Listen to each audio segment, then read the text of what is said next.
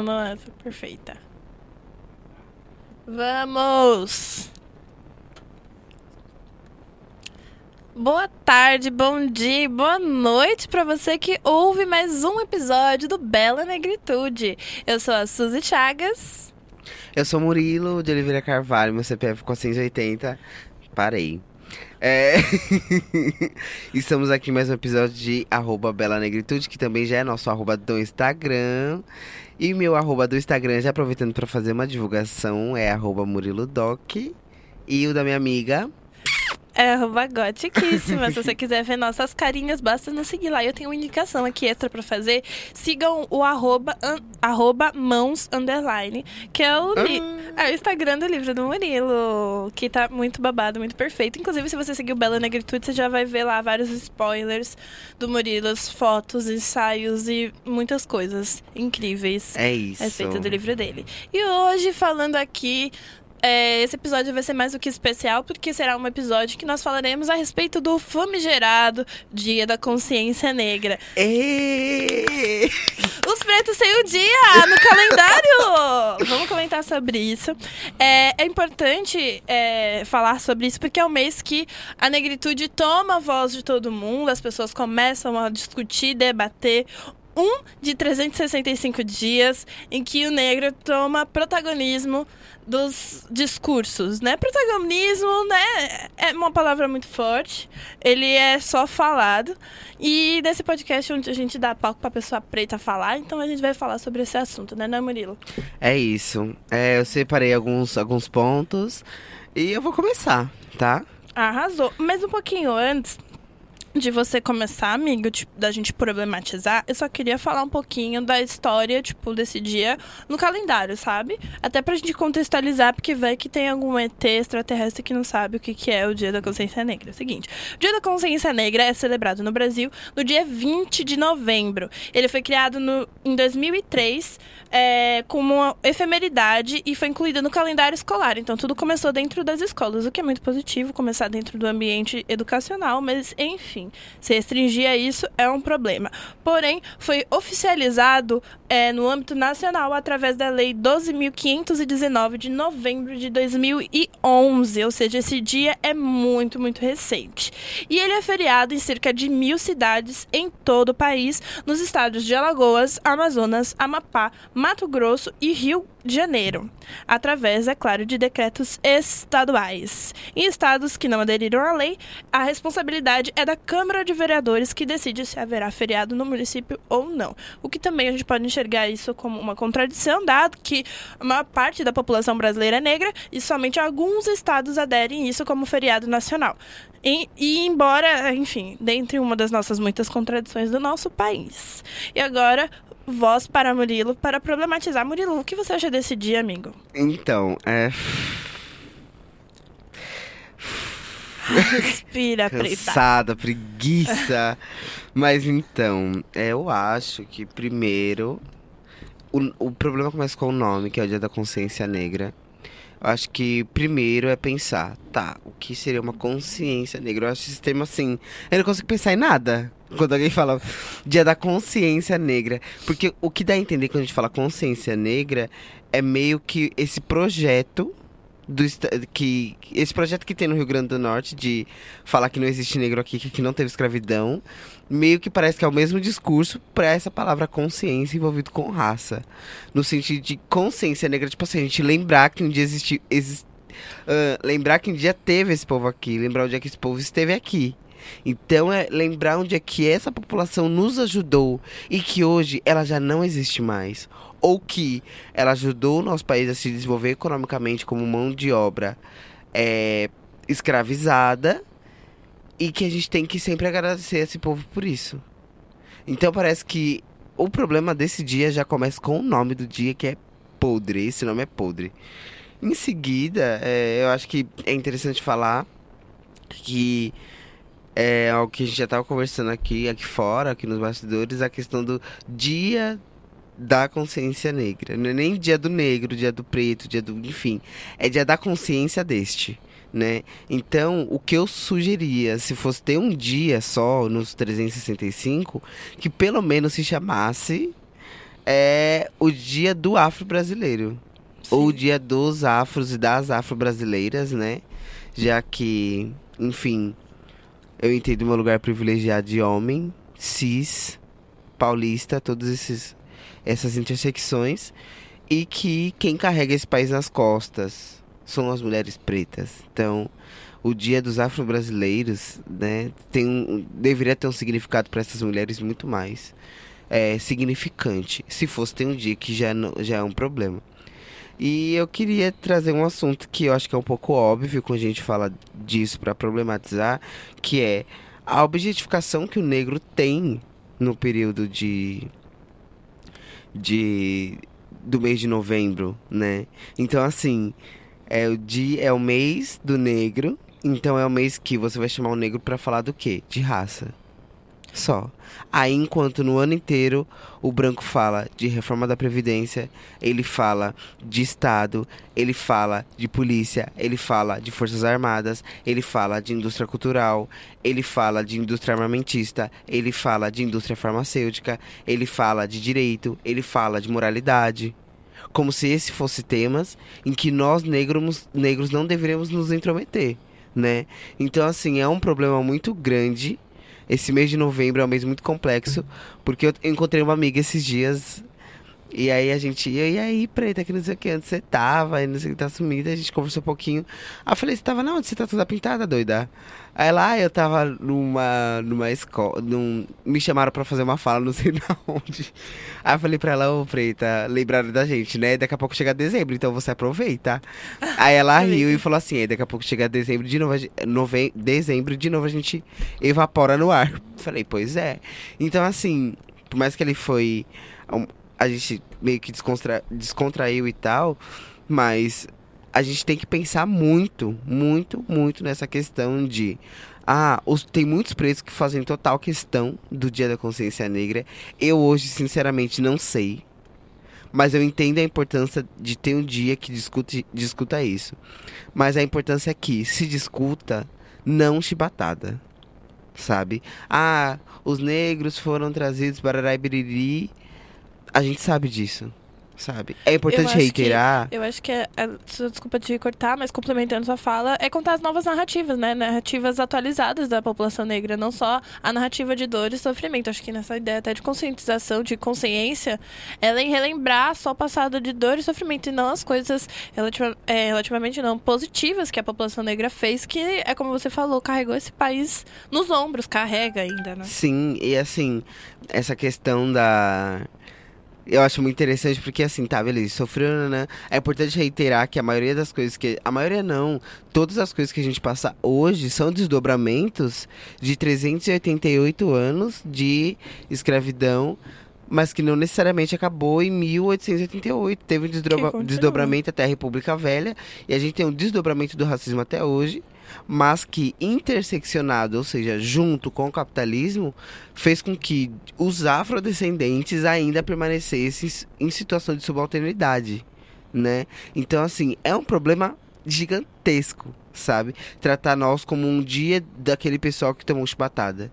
E aí ignora que é, os, os jogadores, quem carrega o futebol brasileiros nas costas são negros. Exatamente. Quem são os, os atores com mais, maior prestígio social no Brasil? Tirando, obviamente, os ícones icônicos como Fernanda Montenegro e tal. Mas falar em televisão é falar em Lázaro Ramos, é falar em Thaís Araújo. Falar na música brasileira, a gente tá falando de quem? Sabe? Falar em indústria fonográfica, a gente tá falando majoritariamente de pessoas negras sabe? Tanto Exatamente. no blues, quanto no jazz, quanto no rap, quanto no funk, quanto no samba são estilos musicais dominados por pessoas negras, foram apropriados por pessoas brancas, e quando isso aconteceu, aí sim ganhou algum tipo de legitimidade. É, para finalizar minha fala, eu queria falar um, um, caso que aconteceu no Rio Grande do Sul essa semana. Foi um absurdo, foi uma coisa péssima, ridícula, é, racista, acima de tudo. Que uma mulher negra tem, tem um livro que chama Defeito de Cor que uma professora minha já indicou e disse que é incrível, eu ainda não li. E a autora do livro, ela foi fazer uma, uma fala no Rio Grande do Sul, né? Na, numa mesa. E aí nessa mesa se levantou um cara branco e disse assim: Eu vou ler aqui o que, o que ele tinha dito. É, sobre o quanto os negros foram importantes para esse Estado, pois, ainda segundo ele, seus avós tinham sido donos de escravos, mas que, ao final da escravidão, os negros preferiram ficar na fazenda porque sempre foram muito bem tratados, e que os negros eram importantes porque foram bons escravos, ajudou, ajudaram o nosso Estado e que ninguém fala disso hoje em dia. Então, um homem branco se levantou para dizer: a gente tem que reconhecer sim o negro, porque ele foi importante para o Estado, eles foram bons escravos. No mês da consciência negra. Então, esse dia tá servindo para quê? Sabe? Eu não tô querendo dizer que o dia tem que ser banido, não é isso. Mas esse dia está sendo pra gente discutir exatamente o quê? E aí, o que é mais interessante desse post, que o nome do, do rapaz que, que fez o post foi Jefferson Tenório, e o que é mais interessante do post dele é que depois ele descreve como ficou o ambiente, né? Isso no Twitter, eu, eu retuitei. O meu Twitter é Berigal Mumu, em homenagem a Rihanna. É, com certeza. perfeito, né? E aí ela. Eu retuitei isso. E ele discute que depois disso o homem ficou normal. Sabe? Nem Passou. ficou com vergonha. Aí ele falou, ó, auditório repleto de pessoas negras. E o cara ficou tipo, é isso, eu falei, fiz minha é, fala. auto- É a autoestima do homem branco. Exatamente. Então, assim, esse dia de consciência negra é pra gente sentar uma roda de preto e ficar falando. Só sabe? pra gente, Só assim. pra gente. Tipo assim, eu chegar pra você e falar, amiga, eu sou gay e negro. Você é, eu sou mulher e negra. Aí chega um homem negro, é, eu sou sexualizado. Aí chega outro, ah, eu já fui, eu já apanhei da polícia. Todas as narra- as narrativas que a gente já conhece. Eu acho que o importante da consciência negra pra nós, entre nós, seria o diálogo com pessoas negras que não se reconhecem como tal. Esse Sim, seria o diálogo exatamente. de nós com nós. Agora, o diálogo de nós, que já temos a consciência de raça, o problema que isso traz, a gente continuar, sabe, Perpetuando a mesma Ex- coisa, conversando pra nós mesmos. é Isso, muito exatamente. E é o que parece que acontece no Dia da Exatamente. Consciência Negra. Ou quando não, os brancos, que é quem tem, geralmente os homens, né, de classe média, que tem o poder, enfim, de ser diretor de uma escola, de ser um governador, de ser uma mulher branca, de ser uma governadora, aí faz o quê? Chama aquele monte de projeto, abre um monte de edital pro mês da consciência negra, um edital que é livre, não tem é, recorte de raça, aí vai uma ruma de branco falar sobre raça, ou quando vai, vai o negro é só nesse mês, aí quando é pra falar de política, de ciência política, teoria política, chama um branco, sabe? Então existem muitos problemas que pairam sobre esse tema e que a gente tem que aprender a discutir isso urgentemente, porque a partir do momento que a gente se contentar com um dia de uma consciência de um povo que sofreu e ajudou a economia do país, a gente não vai dar nenhum passo em relação à discussão de raça no Brasil, na minha concepção. Exatamente. Murilo acabou. É isso. Obrigada. Acabou. Não, brincadeira. Vou falar um pouquinho aqui também, mas Murilo destruiu. Falou muito. Em uma fala muito potente. Muito obrigada, amiga. Nossa. Amiga, obrigado eu. É, eu queria complementar aqui uma fala do Murilo no sentido de que a gente tem poucos formadores de opinião negros.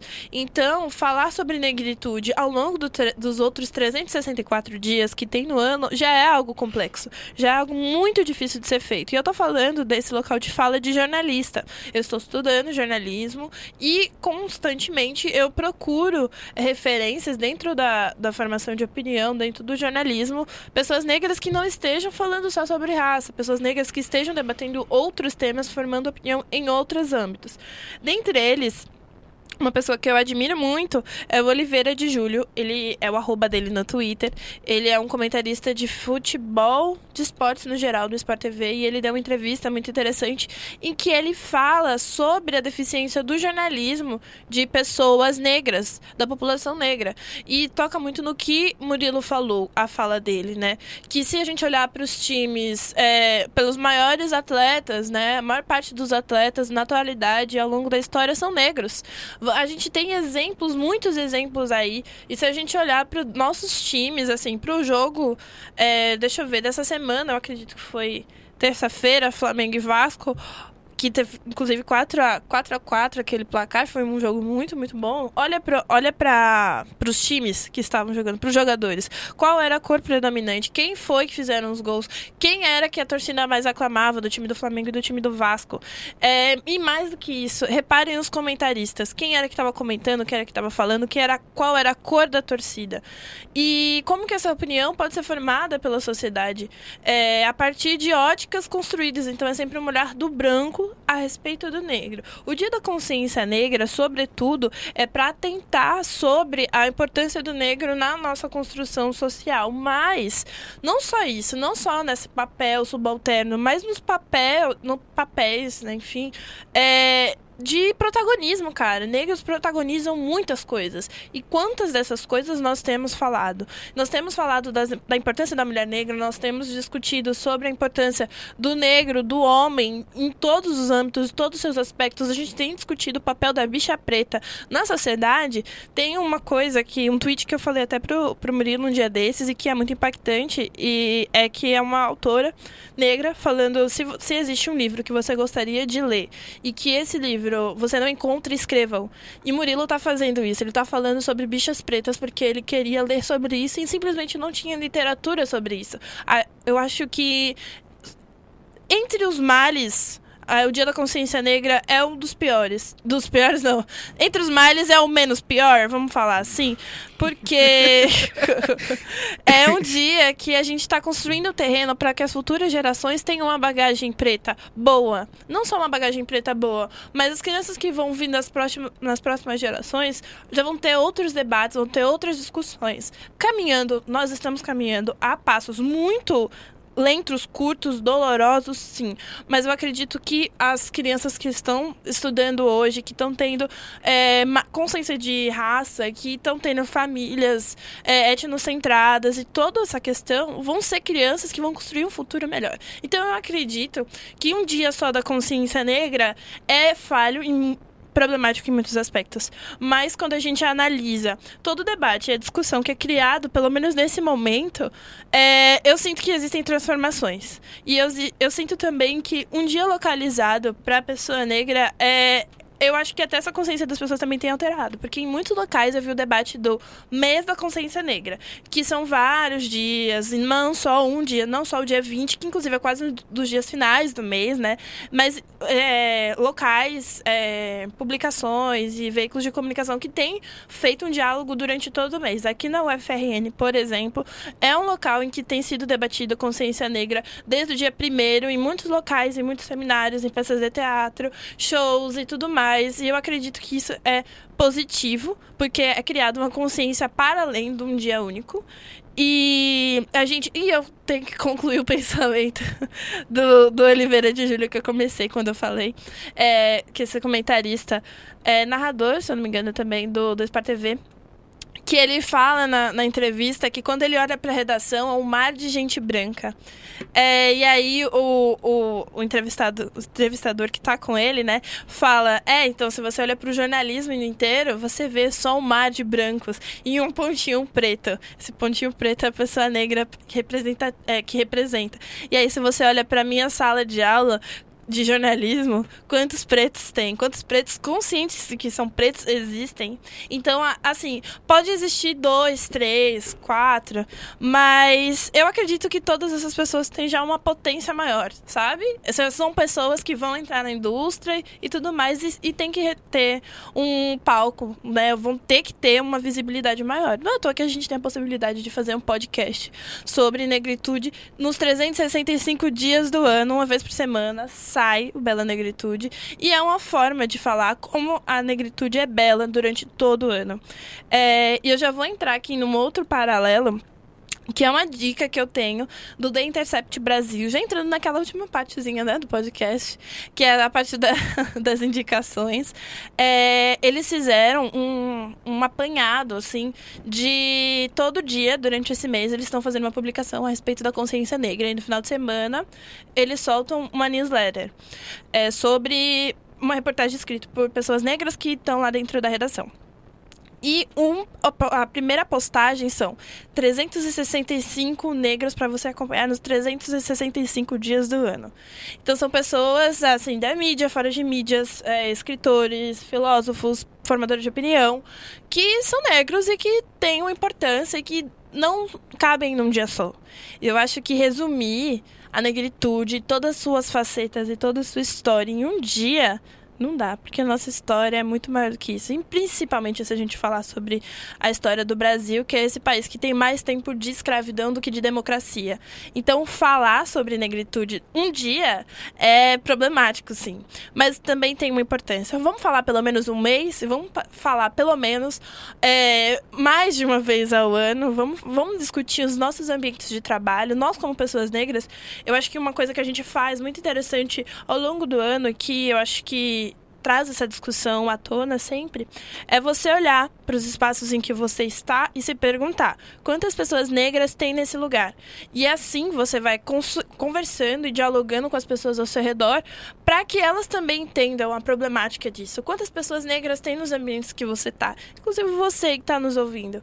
Se pergunte, seja você branco, negro, é, qual cor que você for e como você se identificar, quantas pessoas negras estão no seu ambiente de trabalho, na sua escola e quantas pessoas negras você consome na indústria musical, na indústria fonográfica, perdão, como o Murilo já mencionou, na indústria da moda. O é, que, que você tem de referência? Quem são as pessoas negras que estão na sua aura, na sua atmosfera aí de construção de opinião? É isso. Foi diferente. Foi diferente. Eu fui um pouquinho de advogada do diabo, né? Eu senti. Não, não, foi, foi conceito. Foi conceito. É, não, eu fiquei pensando muito nisso que você disse sobre mais tempo de escravidão do que de democracia. É barra. Mas, enfim, o que eu ia falar. Nossa, fiquei. Foi barra mesmo. o, que eu, o que eu ia falar é. Sobre um ponto que você tocou que eu acho que é muito importante que eu acho que o mês da consciência negra ele nos traz uma coisa que é muito estranha e que me deixa um pouco assustado, mas que acontece o resto do ano inteiro, mas que nesse mês fica ainda mais escancarado, uhum. que é, é o negro artista. Sim, sim. Porque eu tava vendo um show, é, um show da Rihanna, óbvio. Quando não, um né? que eu já vi, eu acho que um, mil, um milhão de vezes. Eu não aguento mais ver. Eu já sei até a parte que ela vai parar pra falar. Já sei. A parte que ela vai parar e perguntar: quem ouviu meu álbum Antai? Quem ouviu a música que vem depois de não sei qual? Vocês ouviram Desparado? Ai, com essa. Verana. Gente! Então, voltando. Vocês estão preparados pra Rihanna? Nesse podcast tem. é isso. E aí, me chamou muita atenção porque ela fez turnê Paris, Alemanha, a Paris parece que é um país. França, Alemanha, Estados Unidos, é, Espanha e umas outras cidades que eu não vou lembrar. Em todas essas cidades, a maioria das pessoas, todos os lugares tem negros, porque quando a gente fala Espanha, Alemanha e França e Inglaterra, parece que a gente tá falando de lugares que não tem negros. É. Sendo que tem afro-ingleses, afro-franceses, afro-alemães, por conta desse processo podre de colonização e neocolonização e imigração forçada. Não, e eu nem vou falar que na Inglaterra eles têm uma super problemática do campeão de Fórmula 1, ex-campeão ser negro, né? Eles têm um tanto problema com isso. Um eu já comentei isso em outro podcast. Já, eles Só. são, enfim. E um beijo, fiquei, Hamilton. Eu fiquei. Um abraço. e aí eu fiquei pensando muito nessa questão de, tipo assim, quem era o público dessa mulher negra que tá lá em cima performando, dançando, suando, não sei o quê sabe? Quando ela veio pro Rock in Rio, quem era? Quando a Beyoncé tava aqui, quem era? Quando o Drake tava aqui, quem era? Sabe? Aí, do mesmo jeito, a gente vê quem é que no, no Instagram da Gabi das Pretas tá lá questionando direto. Sabe? Quando o Jonga tava aqui no Mada, quando o Baco tava aqui no Mada, é de Luna, MC Tá, quem é que tava lá assistindo? Mas quem é também que faz discriminação com negros? Socialmente e com negras. Então, assim, existe um, um, problema gigantesco que é aquele que consome é aquele que discrimina. Então, no Mada, eu estava no Mada e é, tava cantando uma música sobre mãe. E como eu já deixei muito nítido nesse podcast, É, eu levo família. Família pra mim é algo muito a sério, sabe? Seja ela como for a família. Família é algo muito, muito sério. E aí a música de Jonga falando da mãe, a importância da mãe. Mas não era uma mãe qualquer. Não era uma mãe, aliás, nem uma mãe é qualquer. Mas não era uma mãe, ah, soltas as mães brancas, eram as mães pretas. E aí eu, tinha uns cinco, uns cinco pessoas brancas de classe média atrás cantando. Eu virei e falei assim: é a hora dos brancos ficarem quietos, vocês têm que ficar quietos. É nossa hora de cantar. E eles ficaram quietos. Então, assim, é, naquele momento eu fiquei, meu Deus, eu não deveria ter feito. Não, na verdade, deveria ter feito sim. Então, eh, eu quero que a gente reflita sobre o mês da consciência negra é um mês inteiro em que nós negros somos artistas em televisão, nós somos artistas eh, na política, nós somos artistas nos debates sociais, nós somos artistas eh, nas universidades públicas, universidades privadas. Mas quem é que tá lá no público? Quem é que tá te assistindo? Será que era o mesmo público que chama sua irmã? Sua cis de preta fedida, de fedorenta, de macaca, não é ele, sabe? Quem é que tá lá assistindo o show da Rihanna falando, não, mas a Rihanna ela é diferente dos outros. Porque ela é rica, sabe? É, ah, cê, como eu já vi fãs da Rihanna, fãs se dizem fãs, uma revista chamou a Rihanna uma vez de preta galinha, eu acho que eu já citei isso aqui chamou ela de Preta Galinha. E a Rihanna, ela respondeu que, tipo assim, ah, é, quando vocês me chamam de Preta Galinha, vocês não estão me ofendendo, porque eu não me sinto ofendida. Vocês estão mostrando o que vocês pensam das mulheres do próprio país de vocês. A partir do momento que vocês atingem uma outra mulher de outro país, de uma outra nacionalidade. Então, Será que realmente as pessoas brancas que estão ali sentadas, que são a maioria em todos os espaços, no mês da consciência negra, está fazendo algum efeito essa discussão para elas? Porque, coincidentemente, é essa mesma população que nos discrimina diariamente, sabe? É a mesma questão é, da morte de travestis. As travas morrem direto, as manas morrem direto. E a gente vive no país que mais consome pornografia transexual e travesti. Então, peraí, tá acontecendo alguma coisa bem um problema muito estranho, sabe? Então, essa ideia reforça o racismo artístico, sabe? Eu fico muito mal mesmo. E isso eu sinto em dizer, doa quem doer, podem me cancelar. A Zélia Banks não está errada quando ela fala a indústria fonográfica é para pessoas brancas, é para elas consumirem, sabe? E realmente é. Porque quando um artista quer falar algum assunto, ele tem que ficar muito rico para poder falar, que é o caso da Beyoncé. Hoje ela é uma produtora uma produtora musical. Ela pode falar várias fitas, mas que ela não pôde quando ela era Beyoncé de Crazy in Love, mas a Beyoncé de Lemonade, Beyoncé de Formation, ela fala, sabe? Enfim, então eu queria deixar aqui essa essa ideia pra gente pensar a dimensão do mês uhum. da consciência negra e se a população que mais consome esse mês, que é a população branca, se ela está realmente tirando algum proveito desse mês. Que ficam nos levando para lá e para cá de avião, de jatinho, barará e biriri, nananana, e no final das contas passa o mês da consciência negra. Da meia-noite, eu tenho uma, uma, uma, uma, teoria que da meia-noite e um, eles já começam um ataque racista. Eles se transformam, sabe? Eles estavam com uma máscara assim, uma coisa, aquele meme da Gretchen atrás da cortina. Mês de novembro, pessoas brancas. Aí quando dá meia-noite e um do dia 1 de dezembro, bof, sai e volta tudo. Nossa, exato. eu sinto isso. E isso. E eu acho que esse podcast ele tem sido bem misto, assim. A gente tem falado pras manas brancas que estão ouvindo, pras pretas. Mas agora eu tenho um conselho direcionado e focado pras mana preta. E pros mana preta também. Seguinte, gente com, em consonância com isso que Murilo já falou, eu tenho três dicas aqui. Murilo, se você quiser acrescentar dicas aí pra pessoa preta, pra sobreviver nesse mês de novembro, até pra sobreviver também em dezembro e os outros 11 meses do ano em que a gente não é protagonista de muita coisa. É... Dica número um cuidado com o negro totem. Esse é o mês em que as pessoas vão te pegar para ser o representante negro de uma nação. Tome cuidado, porque isso é problemático de muitas formas. Se proteja, entenda e faça com que as pessoas entendam que dá espaço para uma pessoa falar, só para você falar, só nesse dia, você representar uma raça e tudo mais. Não é positivo tanto assim. É legal sim falar, é legal sim ser representante, é legal sim ter o palco, mas tome cuidado para você não ser enganado durante esse mês, você ter um protagonismo e, e no dia 1 de dezembro você ser 100% esquecido. Dica número 2. É, Murilo, você quer dar a segunda dica? Não, pode ir, pode ir. Pode falar sua dica aqui, depois eu vou falar a minha, que é conceito. Gente, a segunda dica que já foi dada nesse, nesse podcast é: discuta a sua negritude nos espaços em que você está em outros dias do ano. Diariamente faça esse exercício. Pergunte-se quantas pessoas negras estão nesse restaurante.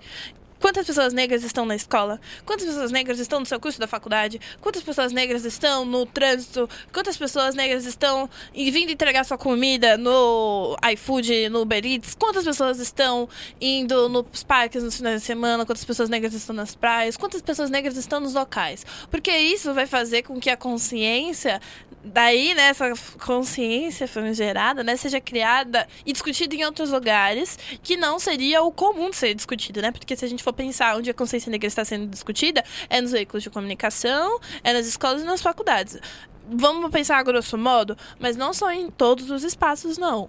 Então, assim, vamos levar o debate para outros locais, não só no mês de novembro, mas nos outros meses do ano. E a terceira dica, que eu acredito que seja uma das mais importantes, é ouça Bela Negritude todos os dias do ano. essa, essa é a dica! Fechou nessa dica, amei. Então, é. Mulher, tô chocada. Então, a dica que eu queria dar, minha primeira dica, é especialmente para as gays pretas desse país. Nesse mês, no outro mês, no outro mês, em todos os meses, você não é um objeto sexual de homossexuais brancos e de homens héteros brancos e negros. Você não é isso. A segunda dica que eu queria dar, que é uma dica um pouco estranha, mas faz sentido, total sentido para mim, que toda vez que as pessoas brancas chegam para mim e vão falar de uma pessoa bonita, elas me mostram uma pessoa mais retinta do Brasil. Sabe? Tipo, Lupita Nyong'o e fala: "Olha como essa mulher é linda". Eu só faço assim. É bonita, mas eu não acho ela tão bonita não. E é interessante fazer isso, não como uma forma, obviamente, de desvalorizar a beleza, enfim, das mulheres negras, de homens negros retintos. Não é isso. É que, a partir de quando as pessoas brancas tentam colocar a gente numa caixa, a gente tem que sair dela sutilmente, do mesmo jeito que a gente é colocado sutilmente. Então faz aquele jogo de, ah, é bonita, mas, sei lá, não, não achei tão bonita, não é? Sei lá. E às vezes a pessoa pode ser perfeita. Eu já fiz isso. Uma vez que um amigo mandou uma foto, ele ficou, tipo, muito sem graça, que ele ficou assim. Nossa, achei que por, né? Por ele ser negro e você também ser negro, você ia gostar. E tipo, obviamente ele não falou isso, mas eu percebi pela feição dele. Então, essa é a minha segunda dica. A minha terceira dica, como a Suzy já disse, mas essa minha dica agora, essa é a mais especial. De todos são quatro. A mais especial. Você que é negro e negra. E você que é negro pobre, mas conhece um negro de classe média,